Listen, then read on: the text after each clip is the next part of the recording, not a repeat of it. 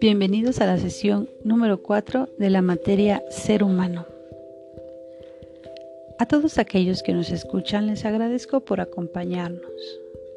Mi nombre es Yesenia Niño con el tema Libertad y Voluntad.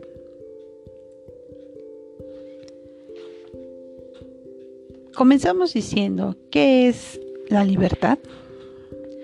La libertad es la facultad natural que tiene el hombre de obrar de una manera u otra y de no obrar, por lo que es responsable de sus actos. Garantiza el respeto por la voluntad individual e implica que cada uno debe hacerse responsable. De acuerdo al concepto teológico, la libertad ante fuerzas creadas que pretenden evitar que los hombres sirvan a su Creador y lo disfruten por otro la positiva felicidad de vivir en comunión con Dios, bajo su pacto, en el lugar que le plazca manifestarse y bendecir. La libertad no es logro del hombre mismo, sino del don gratuito de Dios, algo que aparte de la acción, el hombre no puede alcanzar de ninguna manera. La libertad no significa independencia de Dios, sino que es en el servicio de Dios, el hombre encuentra su perfecta libertad. La voluntad, sin embargo, es la capacidad consciente para fijarse una serie de metas. Es la capacidad humana para decidir con libertad lo que se desea y lo que no. Sin embargo, la libertad tiene conciencia moral que le ayuda a decidir de lo que está bien y lo que está mal.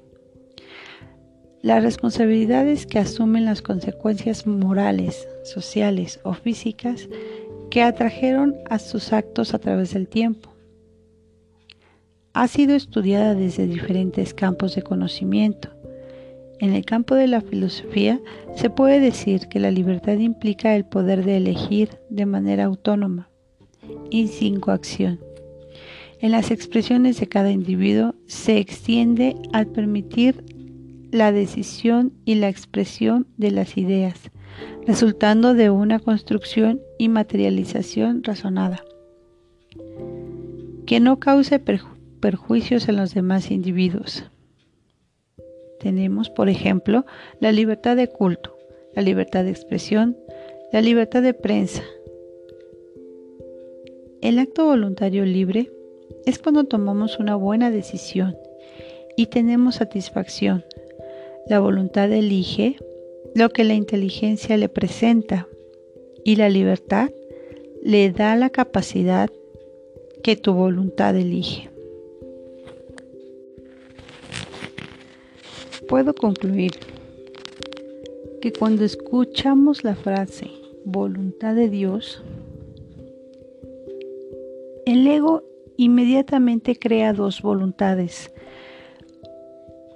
una hacia sí mismo y la otra hacia Dios. Generalmente utilizamos frases muy coloquiales para referirnos a este tema como si hubieran dos entidades. Por ejemplo, si Dios quiere, si Dios me lo permite, era alguien temeroso de Dios. Cuando tenemos una crisis en nuestra vida, a veces decimos, no entiendo por qué Dios me ha enviado esto, hablando de dos entidades diferentes.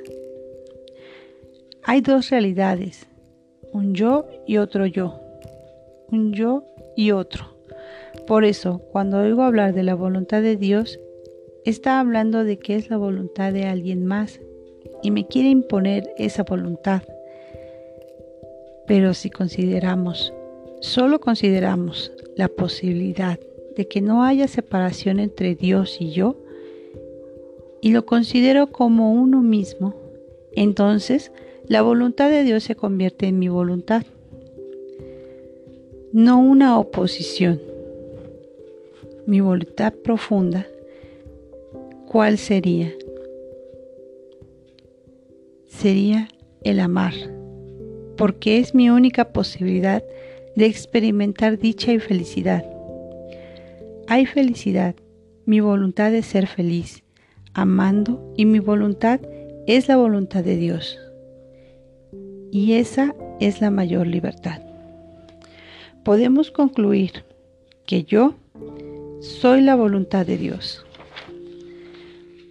Mi voluntad es ser feliz, siendo lo que soy, amor, y con amor puedo lograrlo todo.